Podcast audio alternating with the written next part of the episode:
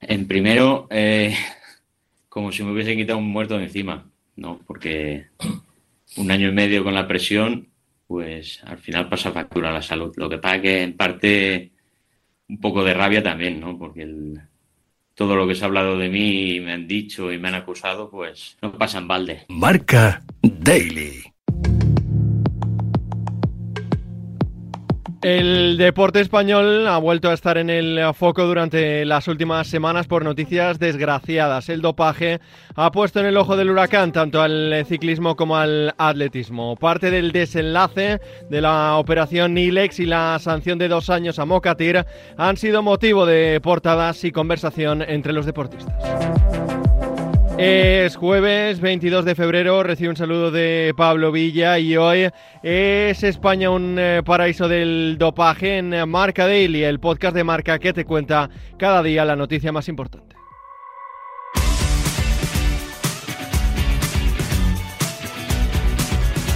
Sí, pues la operación ILEX es una operación que iba abierta desde el 2021 sobre dopaje que la está llevando a cabo la la UCO, que es una de las secciones de, especializadas de la Guardia Civil y bueno, que afecta principalmente a, al deporte español, eh, sobre todo a, Carlos, al doctor Mainar, que es uno de los médicos relacionados con el dopaje en los, en los últimos años, que ya ha sido sancionado en Portugal y que de momento se ha llevado por delante a Superman López, uno de los mejores ciclistas del mundo, que está castigado por la UCI de forma provisional, todavía no hay una sanción en firme, pero, pero ya ha sido castigada a propósito de esta operación ILEX, de las cuales dimos las claves tanto de la UGO como la de la Fiscalía Extremadura en, marca recientemente y que todavía está dando sus últimos pasos, ¿no? Eh, hay equipos españoles involucrados, eh, como Caja Rural, hay corredores de, de, varios equipos, como del Burgos, de Euskaltel, del propio Caja Rural.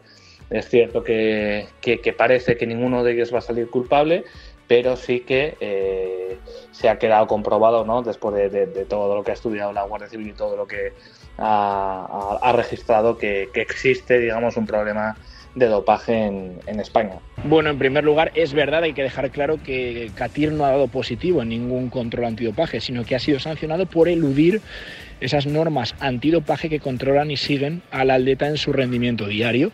Ese sistema Adams en el que tú tienes que informar a la agencia internacional sobre tu paradero y disponer de una hora al día para pasar los controles. Mm, cada vez que sea necesario, tiene la posibilidad de, eh, digamos, eh, errar tres veces en un determinado espacio de tiempo, dos veces, perdón, en un determinado espacio de tiempo.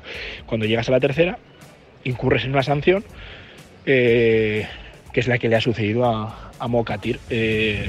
Eh, no ha dado positivo, pero sí ha incumplido las normas antidopaje. He invitado al podcast a Nacho Lavarga y José Rodríguez, dos de las eh, voces eh, más autorizadas sobre el mundo polideportivo en el universo marca, para que nos den las claves de ambos casos. Arrancamos por la operación Nilex, a la que Nacho, no sé si podemos poner a la altura con respecto a la operación Puerto. Bueno, se puede. Eh, es verdad que, en la otra eh, sí que conocimos en la Operación Puerto que había más equipos y más ciclistas implicados, pero la resolución puede ser parecida porque aquella vez no pasó nada, se puede entender, ¿no? Que, en el año, eh, pues hace 20 años no estuvieran las leyes que, debería haber actualmente en nuestro país, que antes se juzgaba como un delito de salud pública pero, pero ahora la situación es que en nuestro país debería haber cambiado mucho, ¿no? Y, o sea, eh, quizá la otra tenía más nombres fuertes implicados, pero la resolución va a ser la misma con prácticamente cero sanciones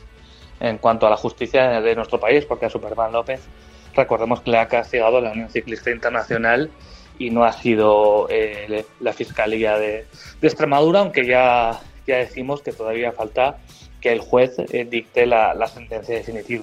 Como hemos escuchado al principio, Nacho, el hijo de Vicente Belda, ha recibido en eh, los últimos días la noticia del sobreseimiento de su caso, pero reconoció que su vida profesional ya había quedado manchada para siempre. Sí, bueno, tampoco es definitivo al 100% se ha sobreseído su caso, es, de forma provisional, es decir, el, juez lo puede, digamos, reabrir o le puede volver a, a llamar, pero sé que parece que va a quedar completamente inocente Claro, que lo que pasa que como eran conocidas pues eh, esas conversaciones que había ¿no? entre, entre Vicente Belda Hijo, eh, Superman, el doctor Mainar, etcétera, etcétera, pues eh, y sobre todo el, paquete trampa, ¿no? Que, le envían a, a, su casa para llevarle las sustancias dopantes, la menotropina, a Giro Italia, a Superman López, pues él se vio envuelto en este caso con, con, ese paquete, ¿no?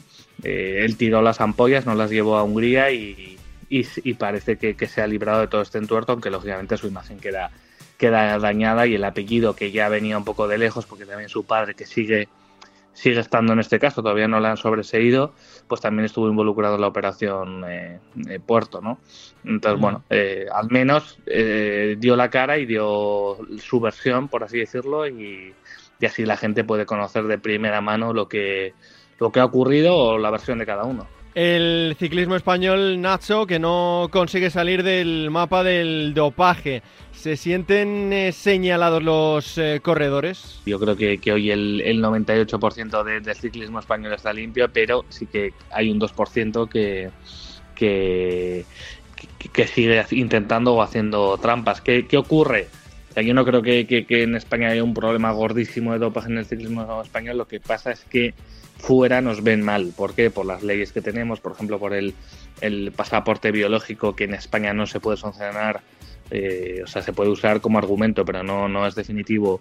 Eh, por, el, por el caso que ocurrió de, de Ibai Salas recientemente en Francia, pues por el pasaporte biológico han, han sancionado a Monamur, uno de los corredores de, la G2R y ya está, ¿no? Eso en España no, no puede ocurrir, es imposible por, por cómo tenemos la situación. Entonces, claro, hace que, que esto desde fuera pues la gente recele, ¿no? No solo por el ciclismo, también lo que hemos vivido también en, en, el, en el atletismo, ¿no? Con, con el caso Katir, con mm. todo lo que ocurrió con la CELAD, con las críticas que había a la CELAD, por ejemplo, contábamos también esta, hace unos días en Marca que, que la prueba de la clásica Jaén Paraíso Interior que se celebró eh, el pasado 12 de, de febrero, eh, por ejemplo, la gente de, la CELAT, de la Agencia de Antidopaje Española, fue el domingo a la prueba cicloturista y no el lunes a la prueba de, profesionales. Es decir, hizo cuatro controles antidoping a globeros, pero el lunes en la, prueba de verdad, ¿no? en la de pruebas de los profesionales, mm. donde no, las no se hicieron controles. Entonces, claro, eso da una imagen,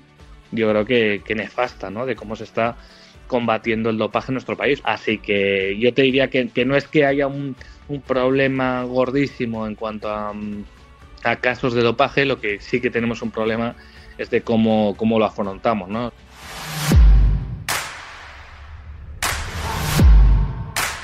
Vamos, José, con la situación de Mokatir. Eh, no sé si podemos hablar más de imprudencia o de un despiste, como él dijo. Para mí es que el despiste ya es una imprudencia en sí. El hecho de que él no haya sido capaz de, de cumplir tres veces en tan poco tiempo las normas antidopaje, insisto, no ha cumplido las normas antidopaje. Ya es una imprudencia. Y por otro lado, no ha podido justificar ese error, porque esos errores que pueden suceder, hay errores informáticos que han tenido todos los errores de la aplicación que han tenido todos los deportistas, se pueden apelar, se puede alegar y, puede, digamos, ese fallo quedar, quedar anulado. Y él no ha sido capaz de, de encontrar una justificación para ello, así que para mí es tanto un despiste como una imprudencia, sobre todo una imprudencia. El despiste es su versión, la imprudencia es el hecho. Un eh, que, como nos cuenta José, estaba en el mejor momento de su carrera.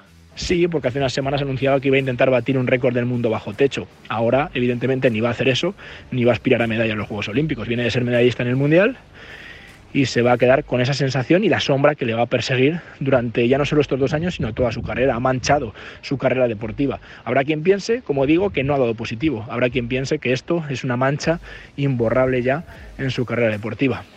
Para opiniones, todo el mundo tiene la suya, pero lo que no hay duda es que le llega en el mejor momento de su carrera y es una mancha que le va a acompañar para siempre. ¿Pierde España al mejor atleta de cara a los Juegos? No, creo que pierde a un gran atleta, pero ni mucho menos al mejor atleta que tiene España en los Juegos Olímpicos. Con todo el respeto para Katir, tenemos dos campeones del mundo vigentes, que son María Pérez y Álvaro Martín. Ellos sí son los dos mejores atletas que tiene ahora mismo España de cara a los Juegos Olímpicos. Así que, con todo el respeto, creo que los dos mejores atletas que tiene España son ellos dos. Por eh, desgracia, el deporte español ha vuelto a estar en un mapa del que ojalá nos siga alimentando. Hasta aquí una nueva edición de Marca Daily, un podcast disponible en eh, todas las plataformas. Mañana más y mejor.